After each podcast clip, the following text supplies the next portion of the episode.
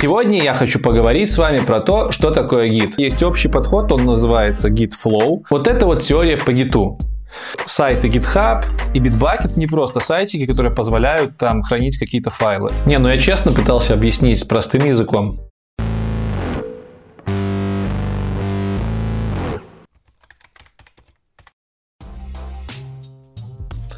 Привет, меня зовут Лекс, и ты на канале IT Борода.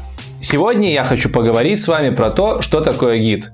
Во многих видео я говорю гид, GitHub, э, выкладывайте свое резюме на GitHub, используйте GitHub для того, чтобы смотреть проекты. Но некоторые не знают, что это такое, не умеют им пользоваться, некоторые умеют пользоваться, но знают не о всех фишках GitHub и ему подобных систем. Именно про это сегодня мы и поговорим. Буду рассказывать про свой опыт, Сразу скажу, что я не администратор, я не админ, и многих вещей могу не знать, либо интерпретировать немножко неправильно.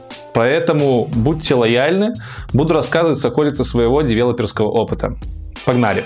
Перед тем, как рассказать, что такое GitHub, нужно сказать, что такое Git. Git — это распределенная система управления версиями, либо, как ее еще называют, version control, либо source control, либо revision control. Все это Git. Что же такое система управления версиями? Предположим, есть несколько разработчиков. Назовем эту группу разработчиков командой. Для того, чтобы успешно разрабатывать проект, им необходимо работать над одними и теми же файлами, над одними и теми же папками, в которых находится весь проект. Все приложение, которое они будут разрабатывать. И для того, чтобы удобно было работать с этим приложением, были придуманы системы контроля версий. То есть каждый разработчик в любой момент времени может получить полностью обновленный проект, который разрабатывают другие разработчики. Таким образом, система контроля версий — это синхронизация кода, синхронизация кодовой базы между разработчиками. Э, самый банальный пример системы контроля версий — это просто папки, э, структура папок, просто проект залитый на какой-нибудь сервер, и эти папки все синхронизируются между всеми разработчиками. В общем, сейчас будет такая теория, которая, может быть, слегка будет тяжеловато. Те, кому это неинтересно, могут пропустить и смотреть сразу дальше. Тайминг будет в комментарии, тайминг навигация. Те, кому интересно, продолжаем слушать.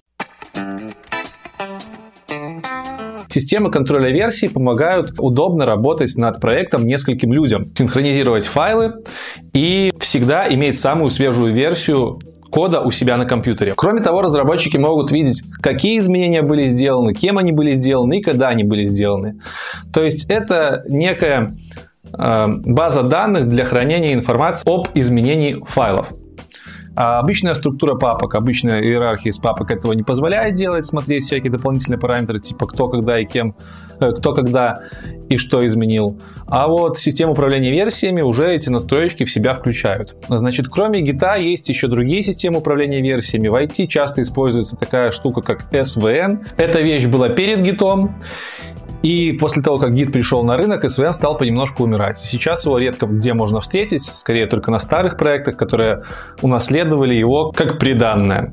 Как-то так. Кроме того, что системы контроля версий помогают синхронизировать файлы между разработчиками, еще эти системы позволяют следить за качеством кода. Что это значит? Гид разрешает делать ветвистую структуру хранения проекта. То есть Проект, над которым работает команда, может находиться в одной абстрактной ветке, абстрактной области. Этот же проект с другими изменениями может находиться в ветке рядом. И таким образом вы будете иметь несколько версий приложения с, с какими-то разными кодовыми отличиями рядом. И можете слегка переключаться между этими ветками, чтобы в одной ветке протестировать, например, одну фичу, либо разработать одну фичу, в другой ветке разрабатывать другую фичу. Ветки можно слиять, ветки можно разъединять, можно из одной ветки делать новую ветку. В общем, такая древовидная структура. Благодаря этой древовидной структуре очень удобно делать проверку кода друг друга. У нас это называется код review process. Как это выглядит? Например, все мы договариваемся, что продукт разрабатывается в ветке 1. Разработчики, делая новые фичи, ответвляются от этой главной ветки, и каждый в своей веточке делает какие-то кодовые изменения. После того, как изменения сделаны, ветка разработчика вливается в основную ветку. Это называется мерж. Так вот, между влитием ветки разработчика в основную ветку есть процесс код ревью. Можно перед тем, как ветку слить с основной веткой, отправить свой код на проверку своим товарищам. И товарищи могут посмотреть код, оставить комментарии. В соответствии с этими комментариями ты что-то там поправишь, и уже после комментариев, после проверки внесешь изменения в главную ветку. А уже из этой главной ветки будет собираться финальное приложение, сайт и что вы там еще можете разрабатывать. Таким образом, в главной ветке обычно лежит протести... не протестированная, а обычно лежит проверенная командой кодовая база. К тому же такой подход позволяет всей команде знать, какие изменения происходят в системе даже если эти изменения делаешь не ты, потому что ты можешь посмотреть чужую ветку, посмотреть, какие изменения пришли в главную ветку из той ветки, в которой разрабатывалась фича, которую ты проверяешь. Может быть и не твоя. Я ничего не понял, спасибо. В общем, может быть немножко запутанно. Конечно, теорию гита не объяснишь за 5 минут. Я вам дам несколько ссылочек в описании по теории по тому, как работает гид, вы можете, сможете почитать это. Вам важно знать, что есть такая штука, как гид, это система управления версиями, и что в гите можно делать много веток, много ответвлений. Модель ветвления, модель построения веток также систематизирована, есть общий подход, он называется Git Flow. Про него ссылочка тоже будет в описании. И GitFlow это просто-напросто описание того, как нужно делать ветки как их создавать, для того, чтобы можно было удобно приложение разрабатывать, проверять, делать код-ревью, тестировать и выкатывать в релиз. Выкатывать заказчику, отдавать готовую версию. Пожалуй, про гид это вся основная информация. То есть, понимаете, гид — это система управления версией, то есть это какое-то программное обеспечение. И чтобы делать все вот эти вот слияния, э, чтобы делать все кодовые изменения, слияние веток, внесение изменений в гид в эту систему, нужно давать какие-то команды этой системе, как-то управлять этой системой. Управление, управление обычно происходит через консоль, обычная консоль, CMD в винде, э, Bash там еще где-нибудь, в Linux своя консоль в терминале. Э, мы просто пишем команды, так и пишем, например, git pull, и эта команда означает, что нам нужно забрать из сервера все изменения к себе на компьютер. Да, забыл упомянуть э, еще вообще состоит вот эта вот структура системы управления версиями. Есть сервер, это удаленный компьютер, на котором лежит весь проект. Есть ваш компьютер как разработчика, есть другие компьютеры других членов команды. И, собственно, на сервере лежит код программы, который шарится между всеми участниками. Шеринг происходит через консоль, как я говорил, то есть каждый из разработчиков в консоли пишет какую-то команду для того, чтобы изменения залить на сервер и чтобы изменения слить с сервера. В Git три основных команды. Команда git pull, которая забирает изменения из сервера, команда git commit, которая подготавливает те изменения, которые ты сделал у себя на компьютере для отправки на сервер, и команда git push, которая все изменения, подготовленные командой git commit, отправляет на сервер. Таким образом, у всех все синхронизировано. Бывают ситуации, когда происходит конфликт, когда два разных разработчика, например, правили одну и ту же строчку кода в одном и том же файле, и серверу непонятно, чью версию файла нужно брать за основную. Чтобы не было перетираний кода, который правился одновременно на двух разных компьютерах, эти конфликты решаются вручную с помощью специальных программ, называются они мерштулы, то есть приспособления, программы, которые позволяют сделать слияние вручную нескольких версий файлов. Это ты уже глазками просто пробегаешь, смотришь, что ты написал, смотришь, что написал твой товарищ и пытаешься понять, как это все совместить.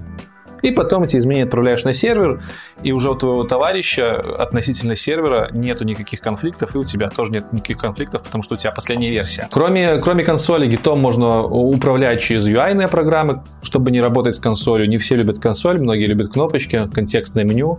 Лично я э, предпочитаю консоль, но иногда использую программу Turtoers Git. Она старая, она еще пришла к нам из SVN, но тем не менее у нее богатый функционал, и к ней быстро привыкаешь. Есть еще программа, э, которой я пользовался. Это Source 3, она очень удобная, она красивая, она появилась уже специально под Git была заточена. Так как я .NET разработчик, у меня в Visual Studio в моей IDE есть встроенный Git клиент, которым я тоже изредка пользуюсь, но в основном я стараюсь пользоваться консолью. Вот это вот теория по гиту. Ее стоило рассказать просто для того, чтобы вы понимали, что сайты GitHub и Bitbucket, про которые я сегодня в основном буду рассказывать, это не просто сайтики, которые позволяют там хранить какие-то файлы. Это UI, это веб-клиент, веб-приложение, которое позволяет вам взаимодействовать с гитом, с системой управления версиями, которая находится под коробкой этих сайтов. В чем разница GitHub и Bitbucket? И почему я выделил именно два этих сайта? Разница в том, что каждый из сайтов, каждая из систем поддерживает разные компании, и у них немножко разные наборы функциональности на бесплатных подписках. Это важно. Давайте разберем подробнее. GitHub. Про GitHub слышали все, потому что GitHub э, появился, наверное, самым первым. Это был первый веб, э, веб-интерфейс для систем управления версиями глобальной, которыми может пользоваться весь мир. И поэтому на GitHub очень быстро стали появляться open source проекты. Это проекты, которые разрабатываются сообществом, у которых открытый исходный код. И GitHub зарекомендовал себя как площадка именно для разработки open source проектов.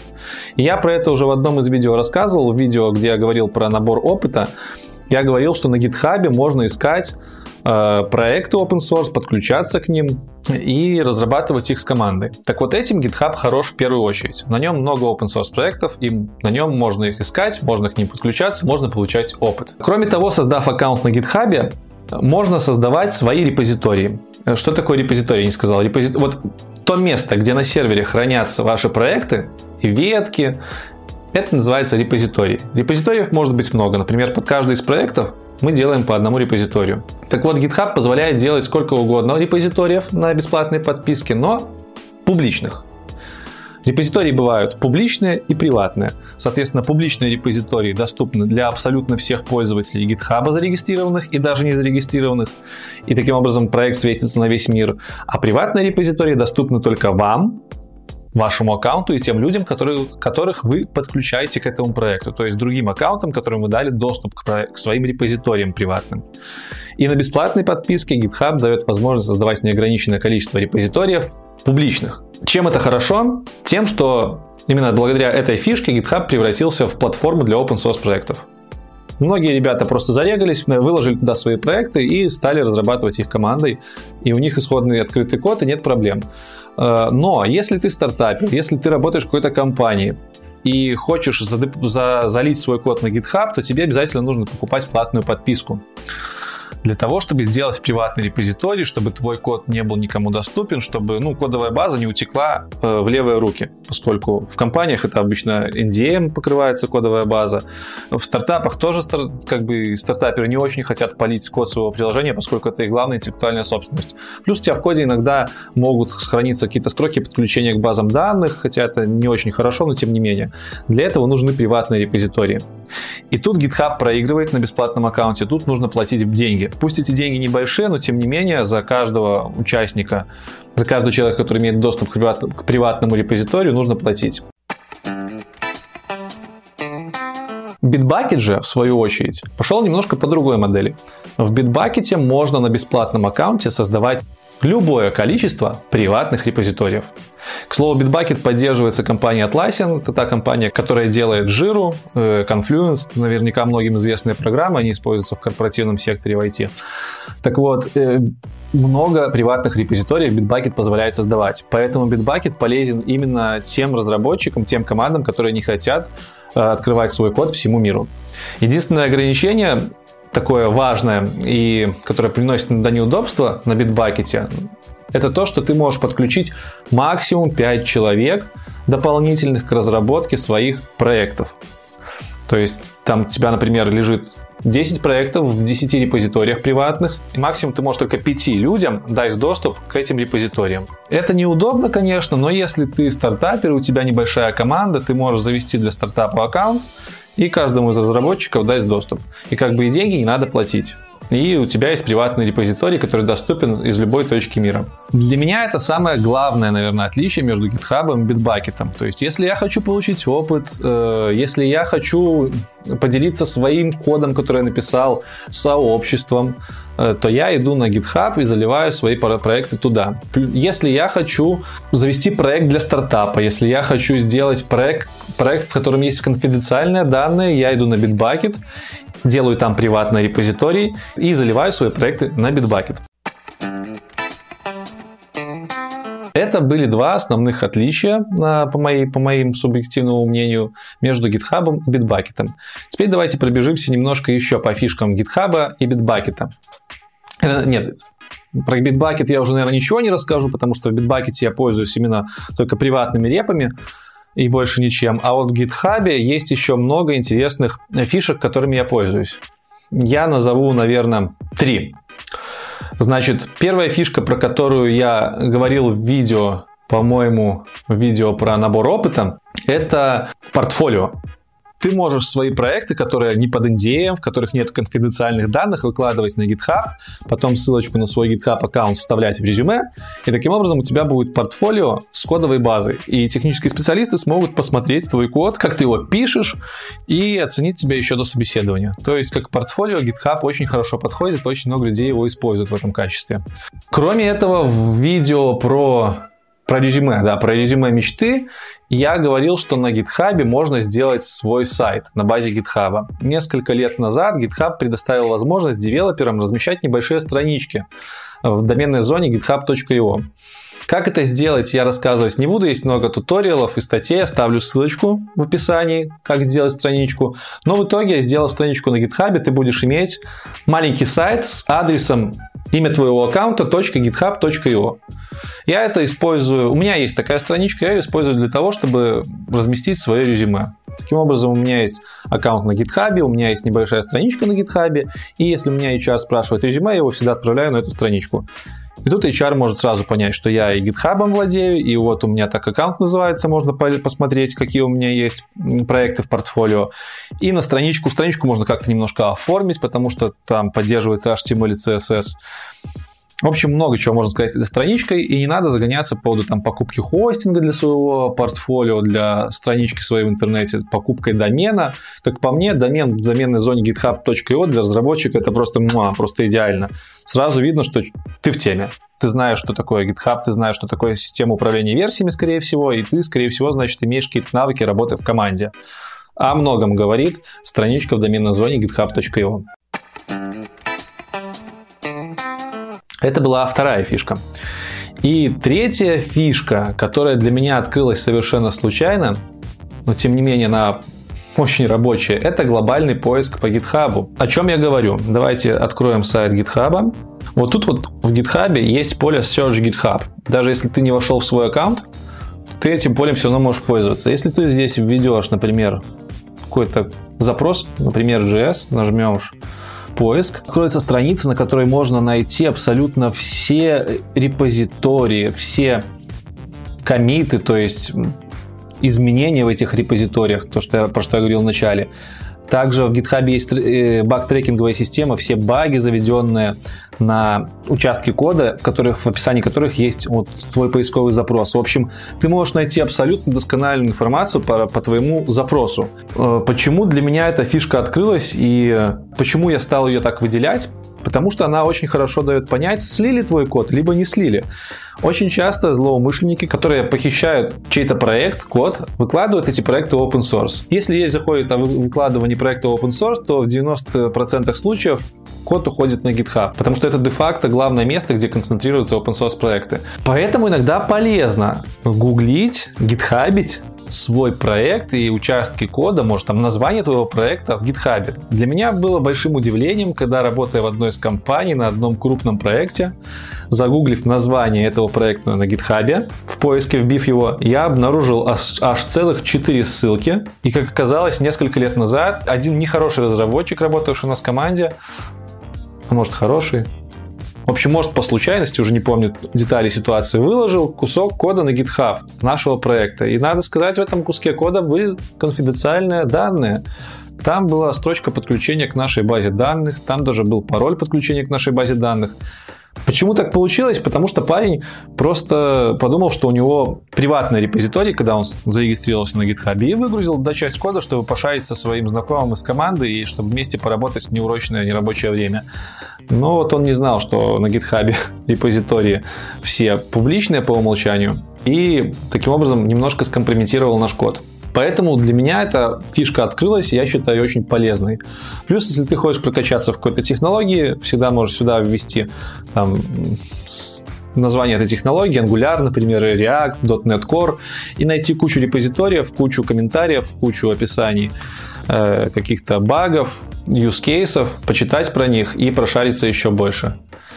Или даже включиться в проект, понравившийся тебе. Вот, это третья фишка, которой я активно пользуюсь на GitHub и которая не всем всегда очевидно. Видео получается немножко растянутым, но, блин, у меня много информации, которой я с вами хочу поделиться, поэтому уж извините. Именно поэтому я оставляю тайминг-навигацию внизу. Пользуйтесь ей, переходите сразу к интересным участкам видео. Кроме GitHub, Bitbucket, естественно, есть много других систем, которые тоже являются интерфейсом для э, систем управления версиями. Я слышал про такую штуку, как Mercurial. Это какая-то очень насколько я наслышан, извращенная версия GitHub. Есть такая штука, как GitLab, многие ее пользуются. Это разработка украинских товарищей. Очень похож интерфейс на GitHub и Bitbucket, с тем отличием, что GitHub и Bitbucket являются сайтами и глобальными точками доступа для взаимодействия с системой управления версиями. А GitLab является программным обеспечением. Его можно скачать, поставить себе на компьютер, на сервер куда-нибудь. У GitHub, наверное, тоже есть такие решения программные, которые можно установить где-то на сервере. Но, тем не менее, у GitLab, насколько я знаю, нету веб-версии, как у GitHub и Bitbucket. Собственно, вот такой вот сумбурный выпуск получился. Я еще раз повторю, я не админ, и в тонкостях GitHub я как-то особо не разбирался.